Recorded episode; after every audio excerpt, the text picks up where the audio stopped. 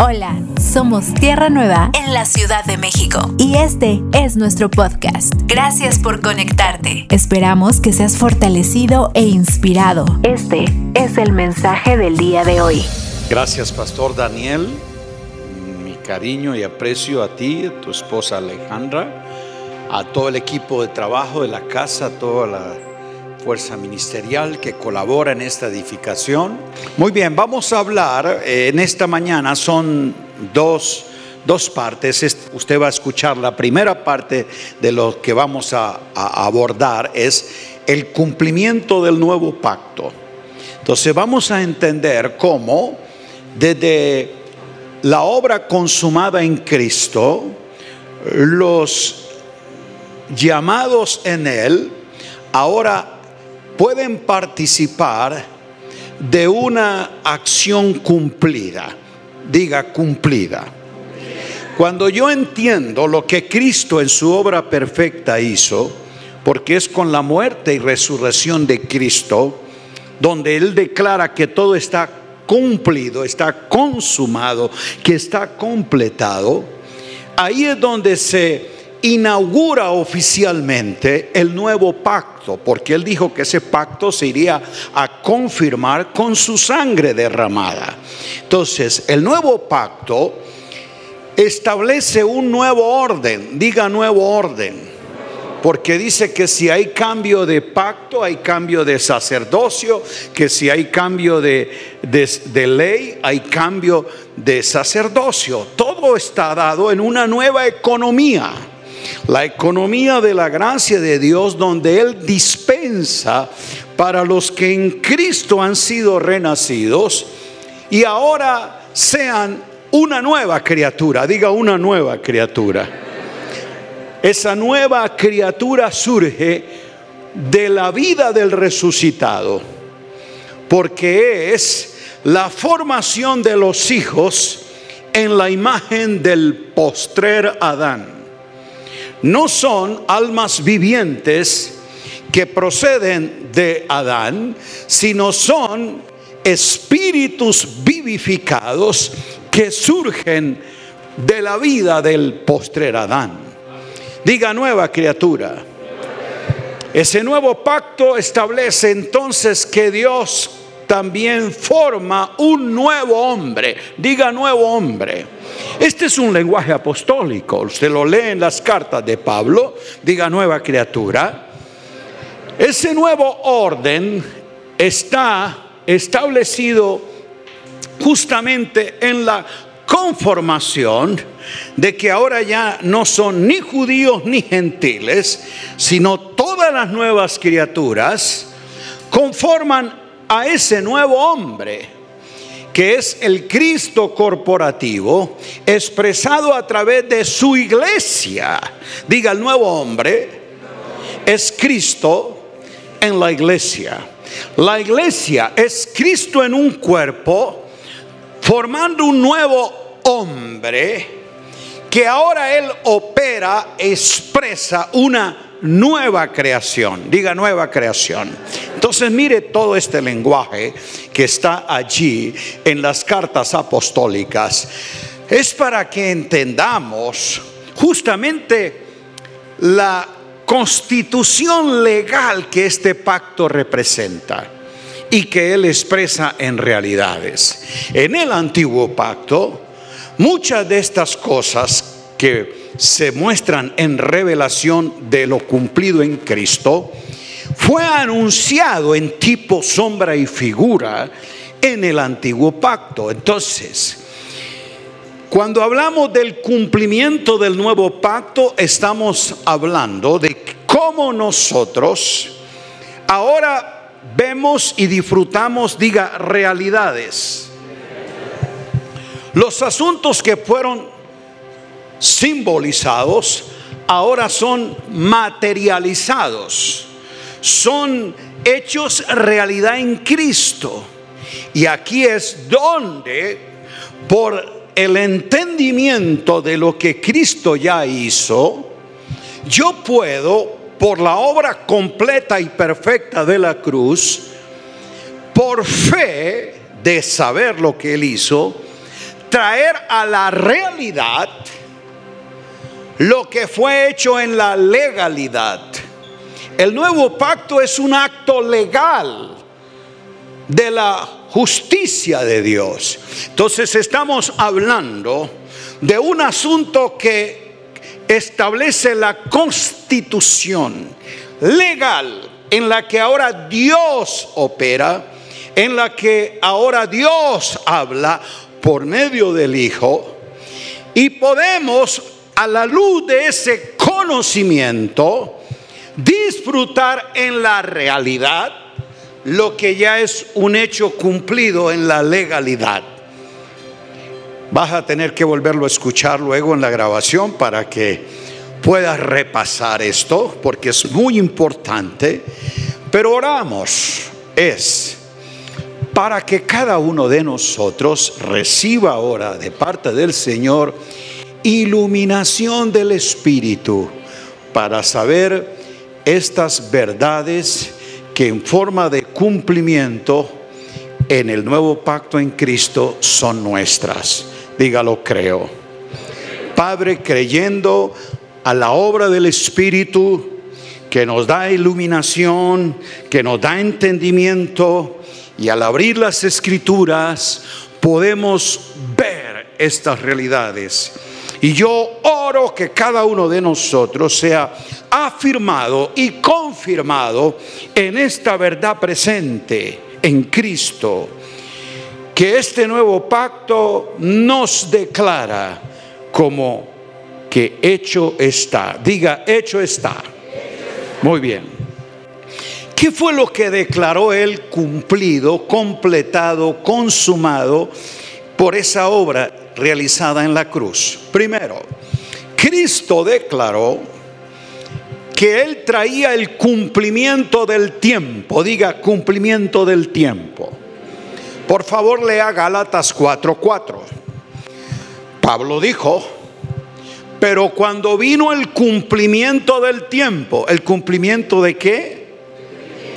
Era un tiempo cairótico, oportuno, propicio y favorable, que de manera profética Dios introduce en la historia humana para mostrar en el Hijo Eterno que se introduce al tiempo, porque Él es eterno, hacer que justamente dentro de ese cronos, que es el tiempo lineal que nos corresponde a nosotros, porque Dios no tiene tiempo, pero no obstante, Él se introduce al tiempo para hacer que lo eterno que está en Él tenga una expresión presente.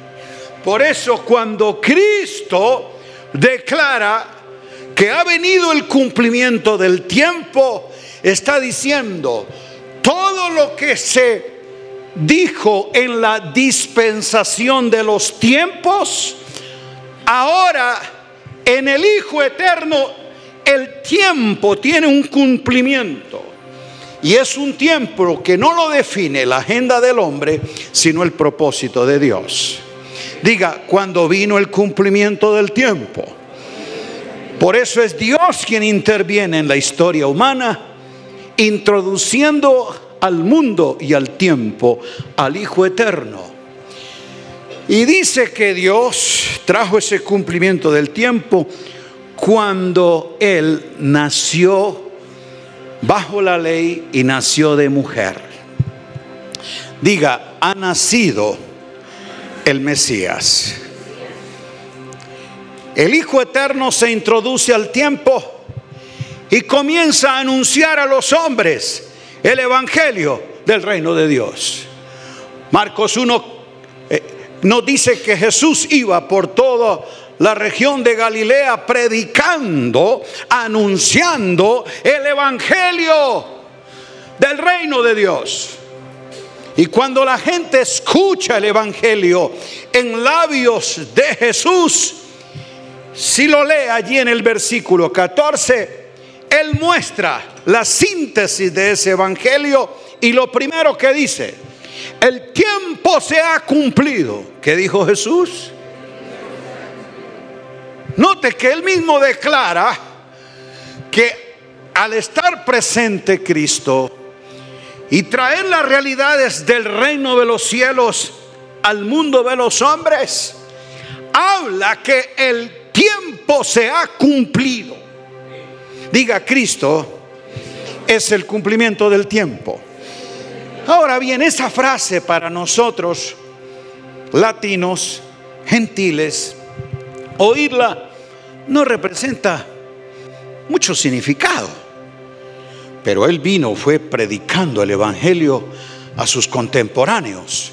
Son la multitud de judíos que con expectativa han estado mirando en la historia cuándo vendría el Mesías.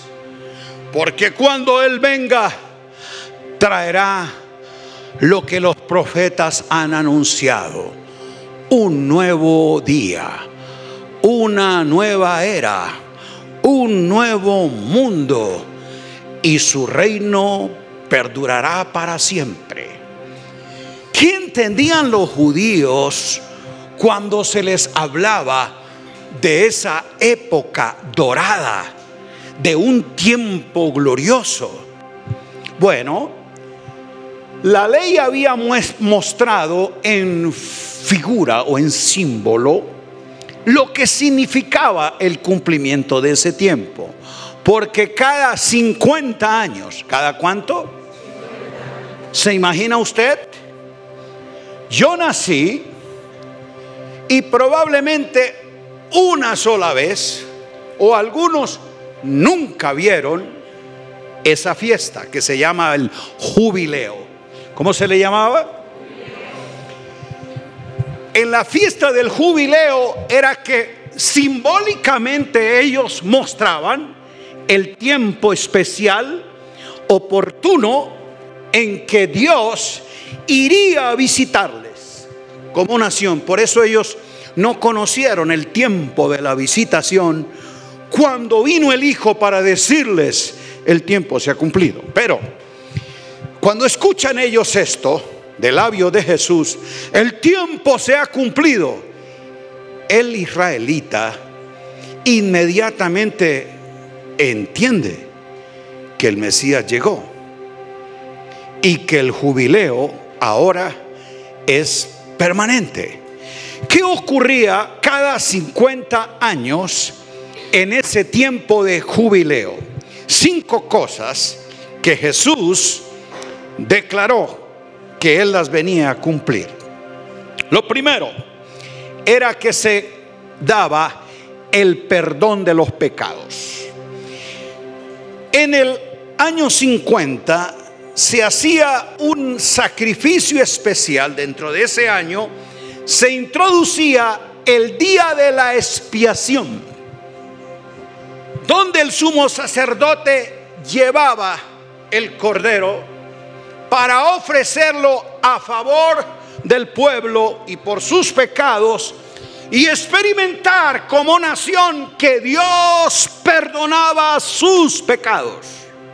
Entonces, después de la fiesta de la, o, de la ofrenda de la expiación, el sumo sacerdote salía frente a todo el pueblo y les declaraba bendición. Jehová les bendiga y les guarde. Jehová haga resplandecer su rostro sobre ti. Jehová alce sobre ti sus ojos y tenga sobre ti misericordia. Él les declaraba bendecidos porque el sacrificio del cordero Dios lo había recibido y la nación iba como un pueblo perdonado por el sacrificio. ¿Me estoy haciendo entender? Muy bien.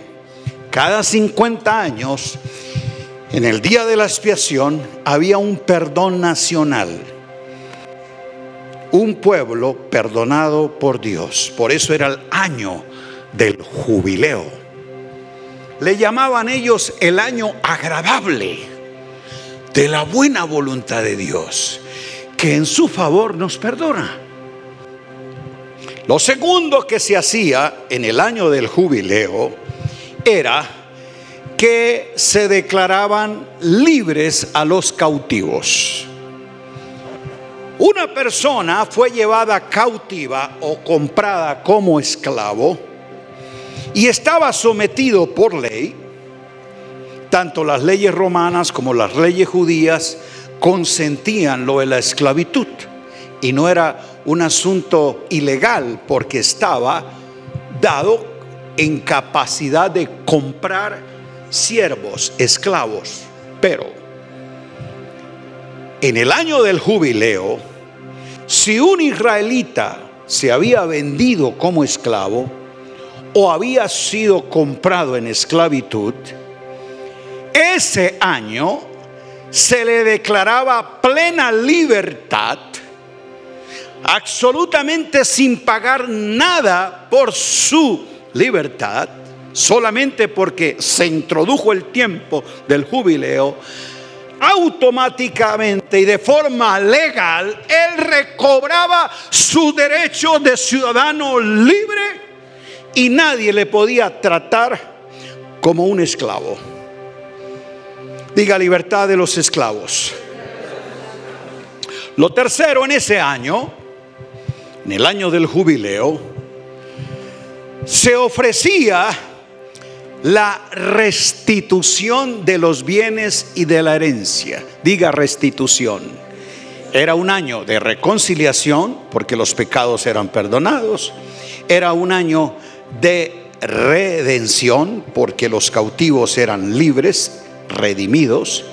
Era un año de restitución porque los bienes y la herencia que se había perdido se recuperaba. Por ejemplo, si un israelita había perdido sus tierras, su casa, por deudas o por malos negocios o, se la habían confiscado, en fin, ese año legalmente se le tenía que devolver los bienes y la tierra.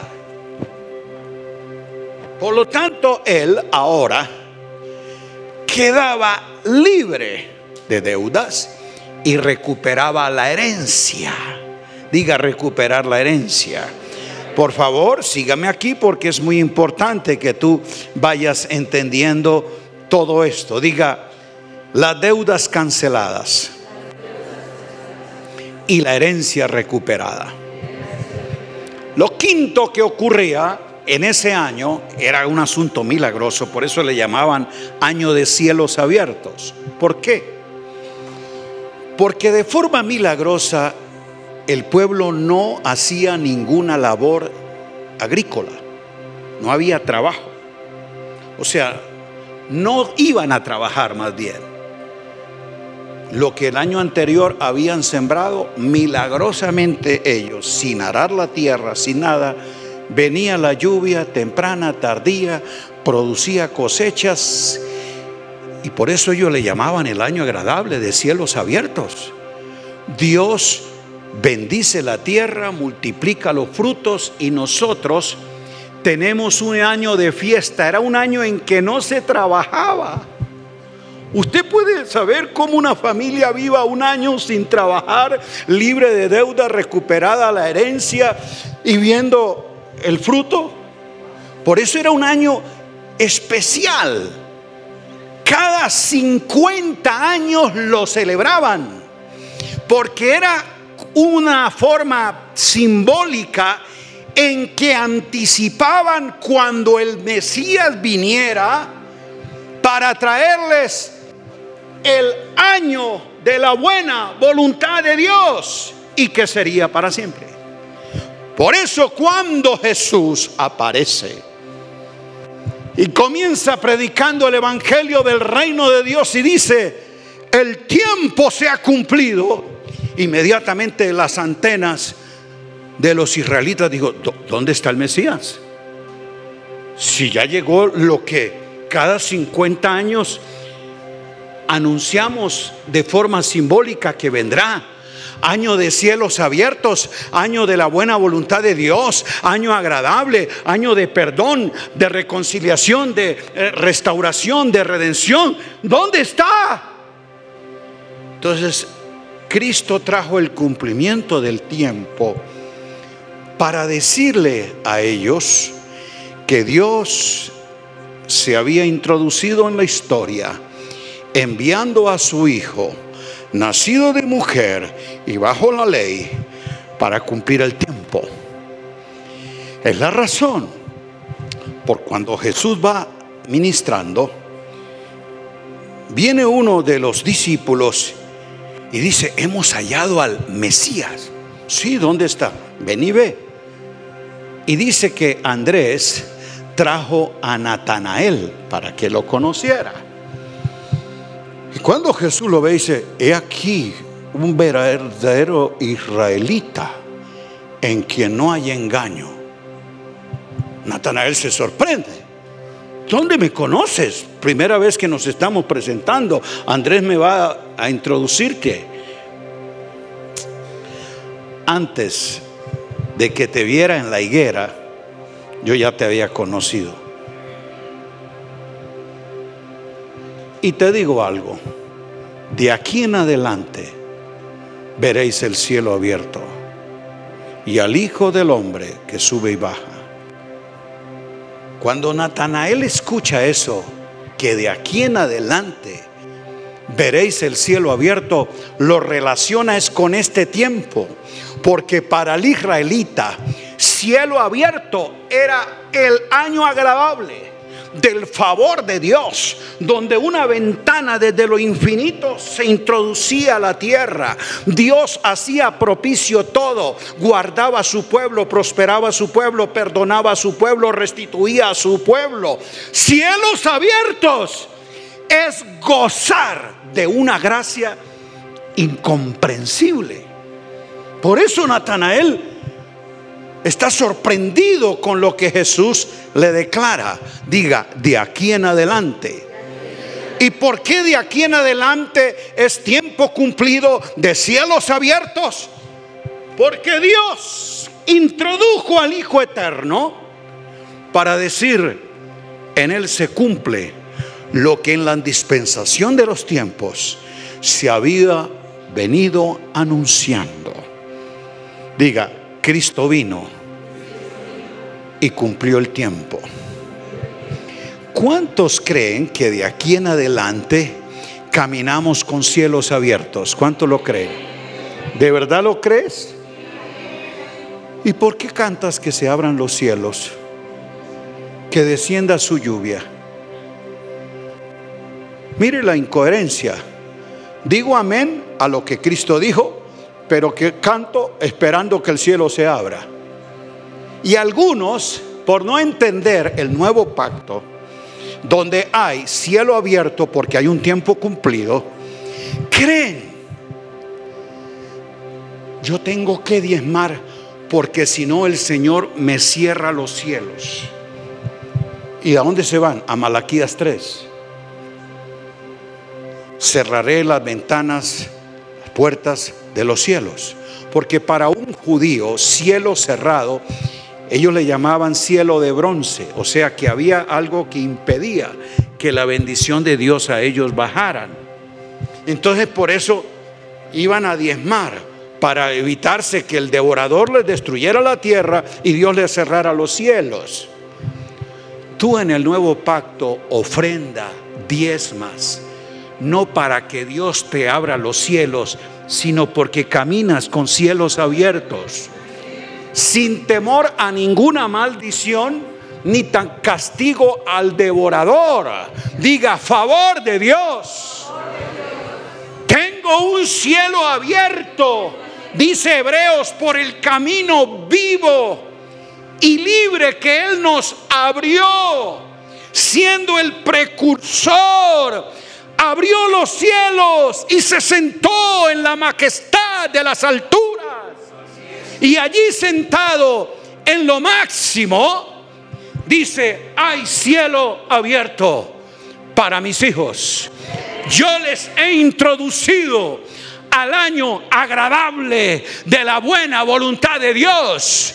No es un año cronológico, sino es un año cairótico que no se mide en el tiempo, sino que es un deleite de lo eterno. Diga el año agradable. Por eso tú no puedes tener ninguna expectativa de que un profeta venga y te diga, te declaro que el 2023 será el año de la restitución. Tú no me tienes que decir eso si el Señor me dijo, estoy en el año agradable. No, 2024 será el año de la abundancia. Y todo el mundo le pone a cada año según el 2023, que si suma el 2 con el 3 son el 5, entonces será un año de esto. No, no hay ninguna cabala ni numerología mística que defina mis años ni mis tiempos. Mis tiempos están definidos en el que se introdujo en el tiempo, el Cristo eterno. Y no importa si es siglo 1, siglo 21, 2023 o 2030. Yo vivo en el año agradable de la buena voluntad del Señor. ¿Cuántos lo creen? Y si vivo en el año agradable, disfruto el perdón, libre de deudas, herencia propia en Cristo y camino con el favor de Dios. Diga cielos abiertos. Entonces, cuando tú tienes esa convicción, puedes ver la realidad de lo que Dios ha introducido. Por eso Esteban, cuando era apedreado, puesto de rodillas, alzó sus ojos y dijo, veo el cielo abierto y al Hijo del Hombre en pie. ¿Cómo vio Esteban el cielo? Como Jesús se lo dejó abierto. Usted verás el cielo cerrado si estás todavía aquí con mentalidad de israelita esperando que el Mesías venga y me abra el cielo. Yo sé que el Mesías vino y me abrió el cielo para siempre. No hay diablo, ni demonio, ni maldición, ni conjuro que lo cierre. No hay nada que me quite la bendición que Él ya me dio. No hay nadie que me garantice algo que Él ya me ha declarado, diga, cumplido. Cuando Pedro va a la azotea a orar, dice que allí, orando, dijo, vi el cielo abierto y un lienzo que bajaba de arriba y Dios le da la visión. ¿Cómo vio el cielo él? Cuando Juan escribe Apocalipsis, estando en el Espíritu en el día del Señor, en una isla desértica, note usted, para tú ver estas realidades espirituales, primero tienes que estar en el espíritu. Un carnal, un humanista no ve estas realidades. Tienes que estar en el día del Señor. No era sábado ni domingo, es el día del Señor donde Él declaró la realidad del tiempo. Y no importa la geografía física, si es en un desierto, si es en China, en Haití, en Japón, en Dubái, en lo que sea, porque no es un asunto de qué geografía tú estás, sino si estás en Cristo, en lugares celestiales. Vi el cielo abierto. Y vi al Señor con un cinto dorado, diciendo que Él era el rey de reyes. Y le vi victorioso. Él vio las realidades espirituales porque entendió que el cielo estaba abierto. Pablo vio la visión celestial, el cielo abierto y fue introducido, como él dice, al tercer cielo donde pude ver cosas que no puedo describir. ¿Cómo vio él el cielo? ¿Y cómo está para ti el cielo? Y cuando te hablo de cielo no me refiero a una geografía, a un lugar, no me estoy refiriendo a unas nubes, me estoy refiriendo a una dimensión espiritual infinita y eterna que el tiempo ni el espacio pueden medir porque corresponden a las realidades espirituales en Cristo que son, diga, eternas. ¿Cómo camino ahora? Diga, con cielos abiertos. Y aquí es donde Bajo esta realidad del cumplimiento, Jesús dijo, pues mire, yo he venido a anunciar el año agradable de la buena voluntad de Dios, a dar libertad a los cautivos y a proclamar la buena voluntad. Oh, bendito sea Dios. Que el Espíritu de gracia nos haga entender el tiempo cairótico en el que hoy disfrutamos. ¿Tiempo qué? La lectura del tiempo depende de la perspectiva profética que tengas. Algunos miran lo que pasa en las naciones, la economía global, las situaciones socioeconómicas, todo este cuadro de, de esta configuración geopolítica de los poderosos de la tierra, ve todas esas tumultos, guerras y todo, dice, wow, Qué tiempo caótico el que nos ha tocado vivir. Caótico si tú lo estás viviendo desde lo terrenal. Pero si estás con Cristo sentado en lugares celestiales, tú tienes un tiempo cairótico. Del kairos, de la voluntad de Dios, de lo agradable, de lo bueno, de lo perfecto, de lo oportuno y que siempre será, diga, un año agradable. ¿Cómo es el 2023? No importa que dijeron que era el año de la recepción. No, eso es lo que el Cronos y el hombre ve. Pero los hijos del reino, por cielos abiertos y estando en Cristo, a pesar de lo que en la tierra ocurra, sabe lo que en el cielo existe. Porque dependemos no de las señales de las naciones, sino de la obra de la cruz donde estamos en la vida del Espíritu y de lo eterno. O sea, el creyente en Cristo vive dos tiempos. Son tiempos paralelos e imposible de separar porque todavía estamos sujetos a una materia.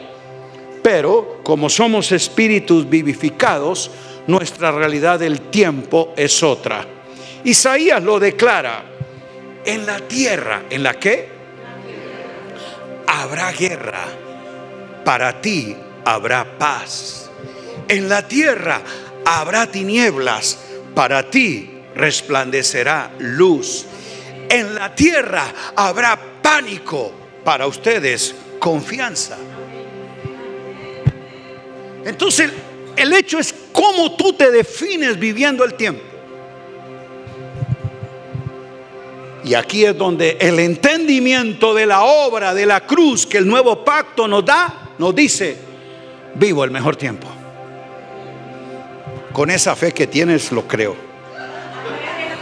Yo hubiera gritado, aleluya, vivo el mejor tiempo, el tiempo cumplido el tiempo agradable, el tiempo de la buena voluntad de Dios.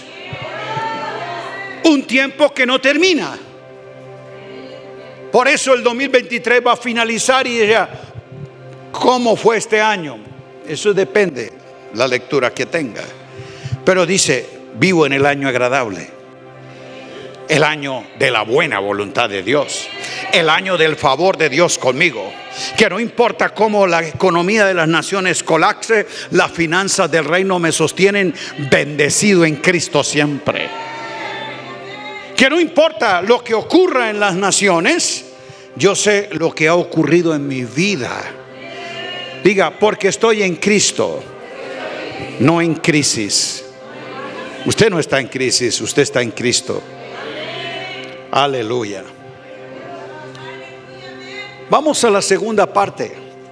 Diga, cumplimiento de las escrituras proféticas. Cuando Jesús llega a la sinagoga de Nazaret, donde había sido criado, dice que se le dio para que leyera el libro. Cuando a alguien se le permite en una sinagoga judía participar de eh, eh, ese acto es porque reconocen que tiene o conocimiento o autoridad. Porque no hay un, voluntario, un voluntario que quiera leer el pergamino, no, no. Ahí era por reconocimiento. Y se le entrega que lea el, libro, el rollo, pergaminos de las escrituras. Alguno dirá coincidencia. Recuerda que ellos leen las escrituras por orden, de manera secuencial, así que ellos ya saben que van a leer este sábado, que van a leer el próximo. Las lecturas del rollo, los rabinos, los doctores de la ley seleccionan. ¿Cree usted que fue coincidencia que el día que el Señor llega a la sinagoga de Nazaret, justo la lectura que le... No fue que él buscó, a ver, voy a buscar aquí. No, no, no, se le abrió el libro, el rollo, lea. El Espíritu de Jehová está sobre mí por cuanto me ha ungido Dios para comienza a leer lo que dice Isaías. Termina de leer el pasaje, enrolló el libro y se lo entrega y dijo, hoy, léalo, por favor, Lucas 4:21, porque eso es poderoso. Hoy, diga hoy. Introduce en el tiempo el ahora de Dios. Hoy se ha cumplido esta escritura delante de usted. Poderosa declaración. La palabra se les revela. La palabra se les expresa.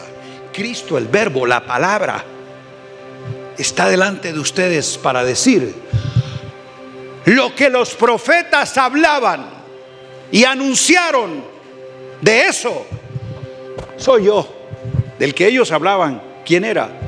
Delante de ustedes está. Lo vieron, lo oyeron, pero no lo creyeron. Porque estaban aferrados a sus tradiciones, a sus preconceptos de interpretar la ley y no conocieron al que la ley y los profetas anunciaban. Pero Jesús, de forma vehemente, perceptible, les dijo, hoy se ha cumplido estas escrituras proféticas delante de ustedes. Porque yo soy, diga yo soy. Estaba indicando la persona y el tiempo que los profetas indagaron.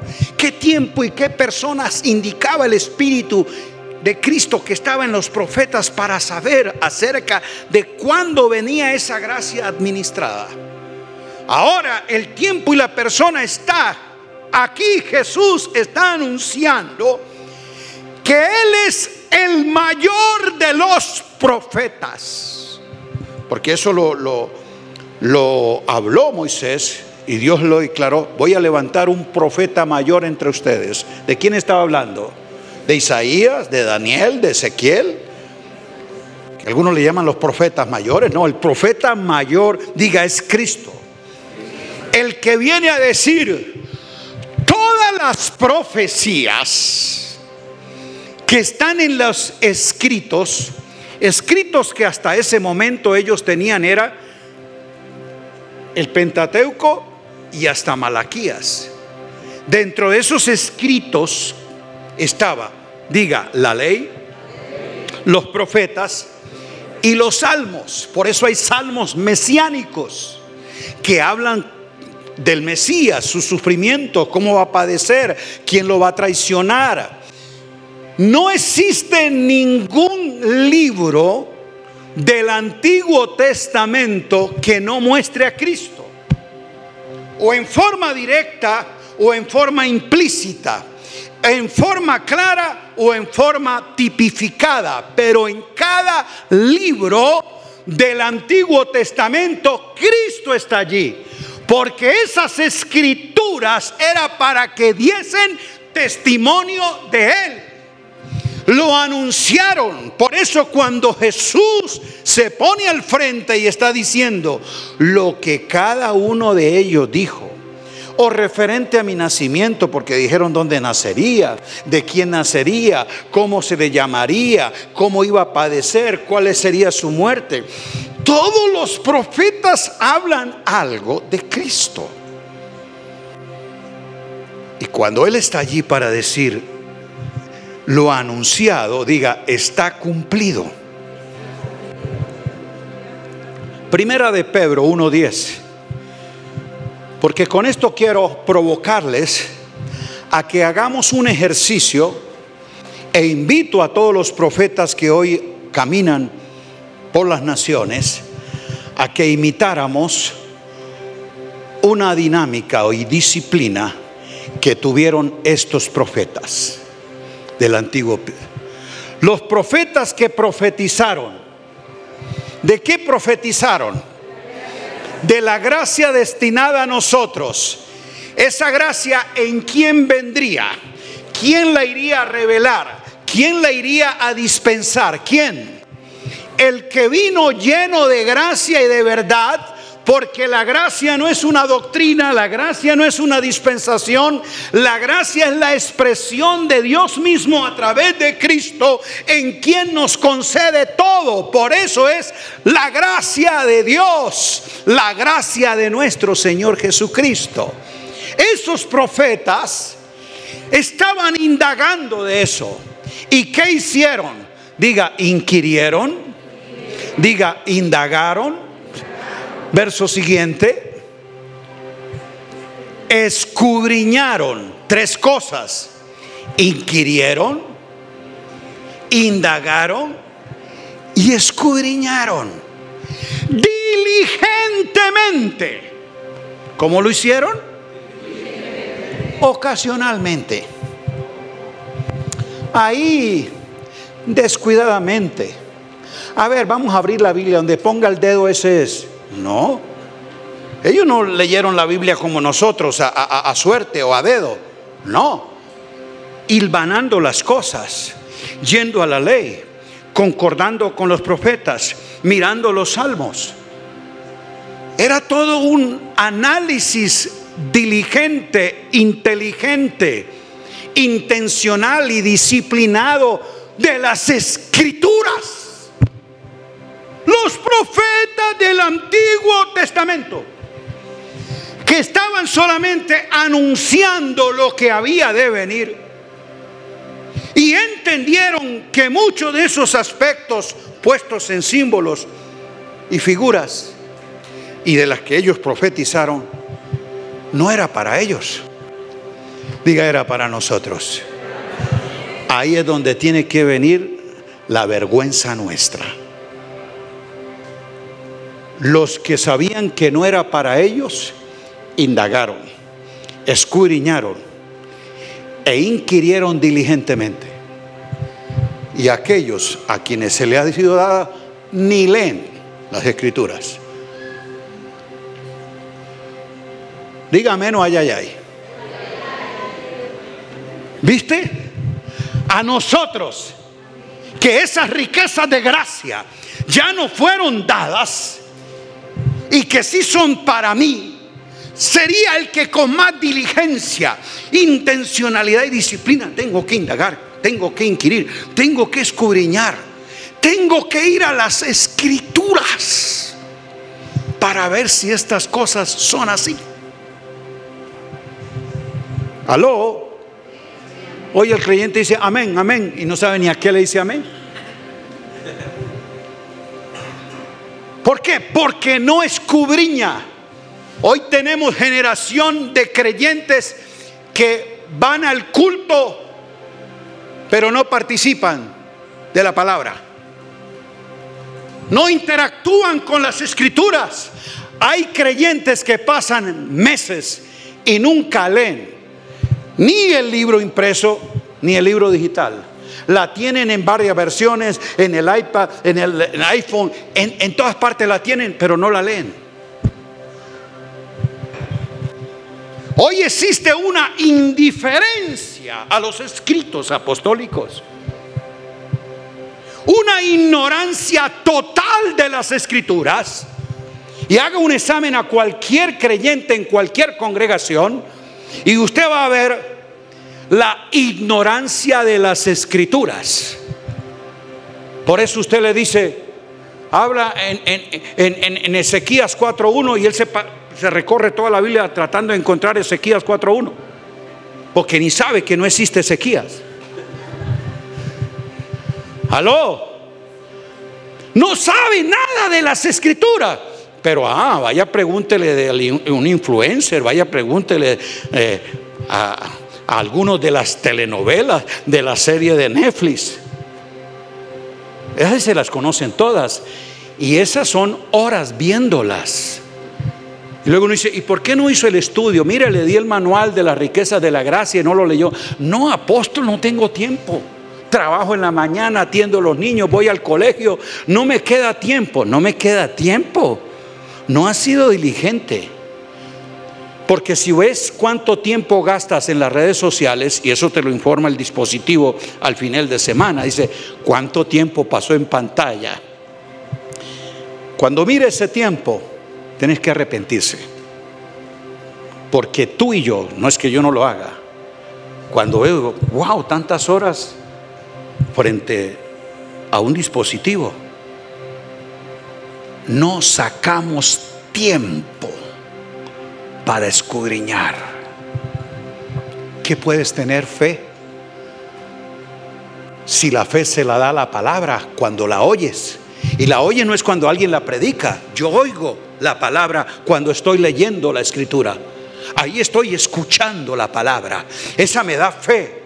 Y cuando yo diligentemente compruebo que es así, por eso Jesús podía crecer en las escrituras y hablar de las escrituras y a los apóstoles o discípulos de Maús mm, confundidos que no sabían eh, quién era ese Jesús Nazareno que fue, se les aparece y le dice que abriéndole las escrituras, ¿qué les abrió?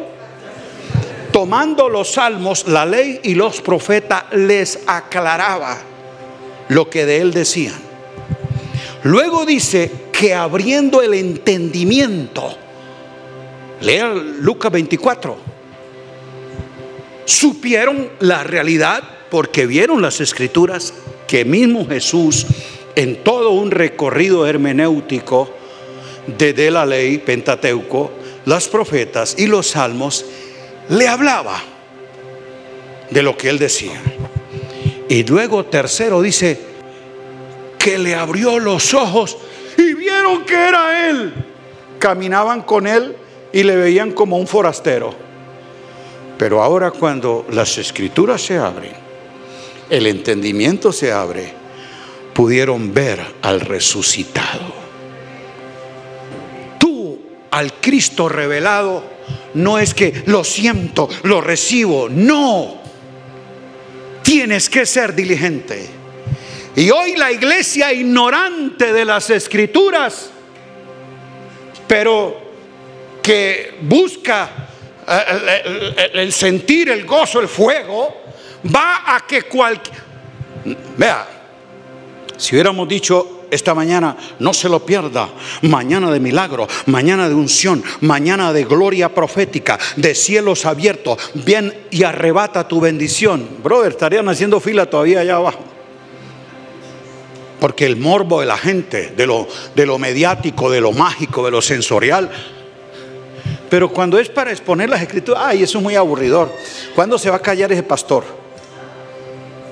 No tienen ganas de aprender, de, escuchar, de atender. Pero un charlatán viene y les crea eh, sensacionalismo y que a nombre de profeta y que siento la unción y que Dios me revela y que Dios me dice, le dice cualquier tontería y le llaman profeta, pero es un ignorante total de la revelación, no le lleva el conocimiento de Cristo, a ese sí escuchan, a ese sí pactan, a ese sí van. Si son profetas del nuevo pacto, deberían conocer con diligencia los que los profetas del antiguo profetizaron, inquirieron para saber qué tiempo, qué persona indicaba el Espíritu de Cristo. No es lo que yo imagino, a mí me parece, yo siento, no, la profecía no es un sentir, sino es un saber de lo que Dios ha revelado en la palabra encarnada, en Cristo, en la palabra escrita, las escrituras para que puedas tener la palabra viva y eficaz en tu espíritu, a Cristo mismo. ¿Estamos entendiendo? Entonces, le felicito, amada iglesia, porque han iniciado un proceso de edificación serio, diligente. Gracias, Pastor Daniel, y a todos los que hacen esta labor. A ustedes que están diciendo, no queremos ser una iglesia eh, eh, moderna eh, de evangelio light y, y de emociones. Queremos ser una iglesia entendida y edificada en la verdad presente que está en Jesús. Y queremos inquirir y queremos indagar y queremos saber lo que ha sido destinado para nosotros. No vamos a seguir jugando al culto evangélico de, emoción y de show. Queremos es entender para poder emprender lo que ellos diligentemente supieron. Pero no me han dicho el tiempo si se ha cumplido. yo sigo animado. ¿Cuánto queda? Cinco. Bueno, ahora, por eso es lo que le digo que hoy tenemos apóstoles de nombre, profetas charlatanes y gente que no tiene una disciplina, un desarrollo, un entendimiento. Escucha a los apóstoles. Cuando ellos salen a predicar el Evangelio, no es, a mí me parece, yo creo, yo pienso, yo imagino, no. Lea, Primera de Corintios 15, lo dejo como tarea. Porque el Evangelio que os he anunciado, dice Pablo, es este, que primeramente Cristo murió por nuestros pecados conforme a las escrituras aún muestra que el sacrificio de Cristo no fue algo accidental o que los romanos provocaron o judíos envidiosos le llevaron a la cruz. No, es un plan sabio, soberano que Dios definió en la historia y que los profetas ya habían dicho y las escrituras dicen. Por eso Él murió conforme a lo que ya estaba escrito y no un accidente de la historia. Conforme a las escrituras. Él fue sepultado y Él resucitó al tercer día, conforme a las escrituras. Pablo dice, este es el Evangelio que yo recibí y el cual les anuncio en Cristo. Diga, si lo he creído, lo debo anunciar. Pero ¿sobre qué base? Al pastor me lo dijo. En la iglesia dijeron, no, las escrituras dicen. Diga conforme a las escrituras. Lea Romanos 1, versículos 1 y 3. El Evangelio de Dios. Diga el Evangelio de Dios. ¿Dónde está el Evangelio de Dios? Pablo dice en el versículo 3, el Evangelio de Dios que él había prometido antes por sus profetas. Diga, el Evangelio de Dios no es un invento moderno, es un anuncio profético. Ya estaba dado y pues, si usted no sabe las escrituras, escuche lo que dice el texto. El Evangelio de Dios que Él había prometido antes por sus profetas y en dónde estaba lo prometido y lo profetizado Diga, en las sagradas escrituras. ¿Y de qué hablaban las sagradas escrituras? Verso siguiente. Acerca de su Hijo.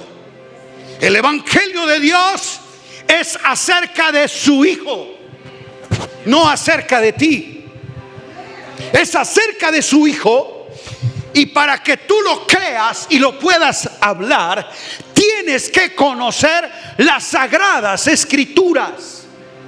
Este no es un evangelio que usted declara por emoción, sino por iluminación.